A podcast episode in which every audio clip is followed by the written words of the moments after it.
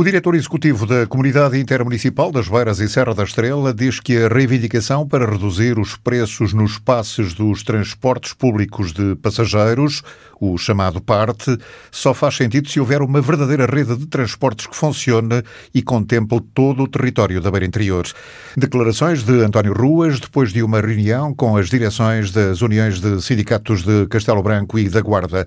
O encontro foi pedido pelos sindicalistas que pretendem a reposição da medida de redução do valor dos passos, com efeitos retroativos a 1 de setembro. Esta reunião serviu muito para esclarecer a reivindicação da União dos Sindicatos. Eu penso que a União dos Sindicatos estava a baralhar duas situações que são completamente distintas. Uma coisa é, é, é estar a reivindicar o parte e, portanto, a redução tarifária. Outra coisa é esquecerem-se que para estarem a reivindicar o parte tem que haver transportes, porque se não houver transportes não pode haver reivindicação para o parte, quer dizer, é uma coisa óbvia.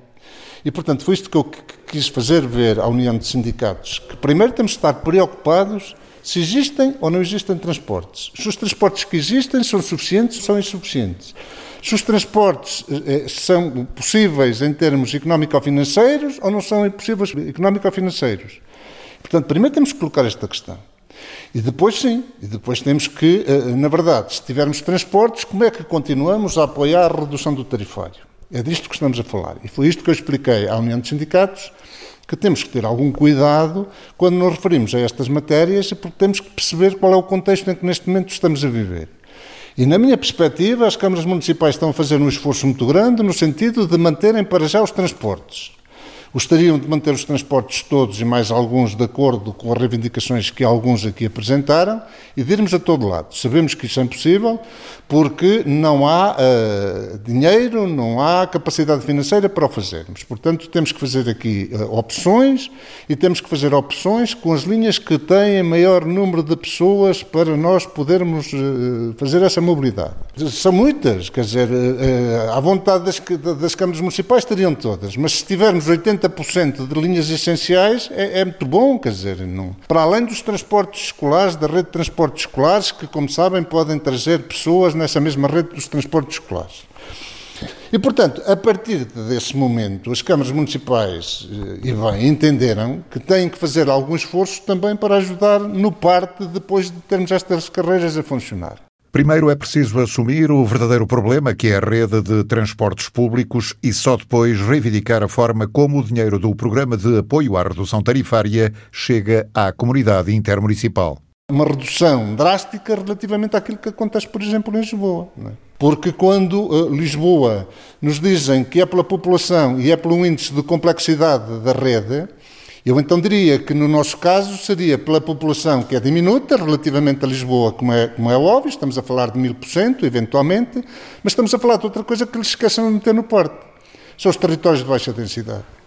E eu também queria para o meu território que incluíssem nessa mesma forma uma percentagem para territórios de baixa densidade. Porque aqui, na verdade, é muito complexo e é muito difícil que uma operadora seja sustentável se nós não inventarmos e não conseguirmos ter redes ou desenhar redes que sejam complementares, redes que sejam eventualmente desdobradas para que elas sejam eficientes e que sejam autossustentáveis. Mas mesmo revendo, nós temos noção absoluta que são sempre deficitárias em, termos, em termos de, de financeiros. Não temos dúvidas absolutamente nenhuma. Se no, no território das linhas todas que temos, se tivermos 2%, 3% que sejam sustentáveis, é bom.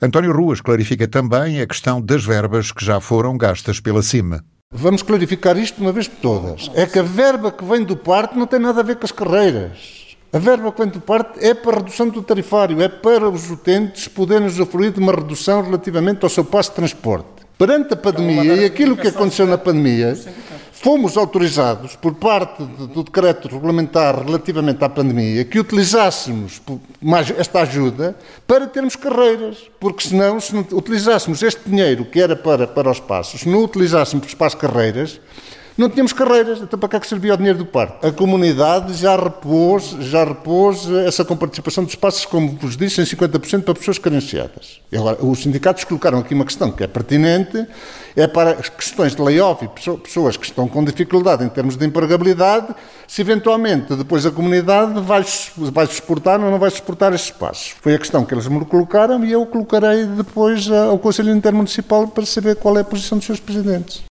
O diretor executivo da Comunidade Intermunicipal das Beiras e Serra da Estrela não poupa críticas ao critério diferenciador pela negativa utilizado pelo governo em Lisboa e no Porto, comparativamente com o resto do país, nomeadamente com as zonas do interior.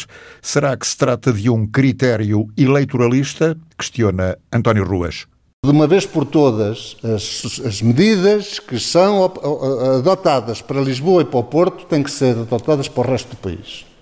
Porque estamos a, a, pensar, desculpem se eu estou a ser duro, se as medidas que estamos a adotar são medidas eleitoralistas para eu ser eleito, epá, acabem uma vez por todas com isso. Porque as pessoas são todas iguais. Se eu para ganhar eleições preciso de Lisboa e para o Porto, as outras pessoas que vivem no país, hum, se calhar não pesam nessa decisão, mas são portugueses como os outros todos. E, portanto, as regras têm que ser claras e têm que ser objetivas e têm que ajudar quem precisa. E quem precisa são as pessoas do interior que não têm transportes. António Ruas teme o pior para as autarquias do interior do país. E vamos, eventualmente, se isto continuar assim, se não tivermos ajuda estatal, as câmaras municipais vão entrar no final do ano num sufoco financeiro. À saída da reunião, os dirigentes sindicais fizeram um balanço positivo da conversa com o diretor executivo da SEM e disseram que a luta pela redução dos espaços sociais nos transportes vai continuar. É só ouvir José Pedro Branquinho, coordenador da União dos Sindicatos da Guarda. Estivemos hoje aqui reunidos com o secretário executivo da CIMS, mostrando as nossas preocupações da mobilidade do interior, da redução dos passos que aconteceu a partir de 1 de setembro e viemos aqui dizer que vamos pôr este problema na rua, nas populações, recolhendo assinaturas, levando este problema da mobilidade aos órgãos de soberania. Da parte da CIMS recebemos que estão convergentes com esta ideia, portanto, que é possível o parque ter um financiamento mais adequado para o interior, de forma a que haja justiça na mobilidade das pessoas. Portanto, a nossa conversa com o seu secretário executivo correu bem.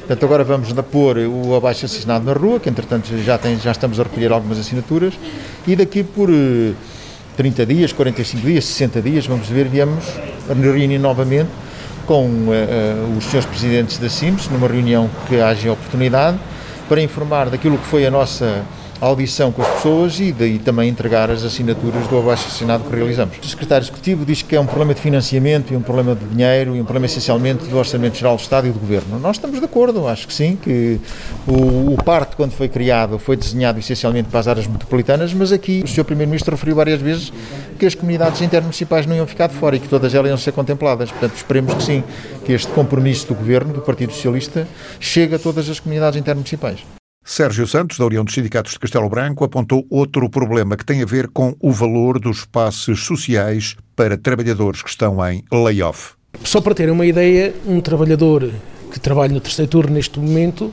em layoff, está a ter uma perca de cerca de 300 euros, entre os 50 e os 300 euros, que quem pagava 18 euros passou a pagar 39. Ora, é uma, uma subida muito grande. 300 euros que tiveram de perca no rendimento ao fim do mês mais este dinheiro dos passes que aumentou consideravelmente. Ora, se as famílias já estão com uma situação incomportável, com a situação dos passos ainda mais incomportável ficou. Quer dizer, então, um casal que esteja neste momento a, a, a usufruir dos passos são cerca de 90 euros ao fim do mês a mais que não tem no seu rendimento. Um problema que tem de ser resolvido a bem das populações com menos recursos. É o pedido dos dirigentes sindicais da Guarda e de Castelo Branco.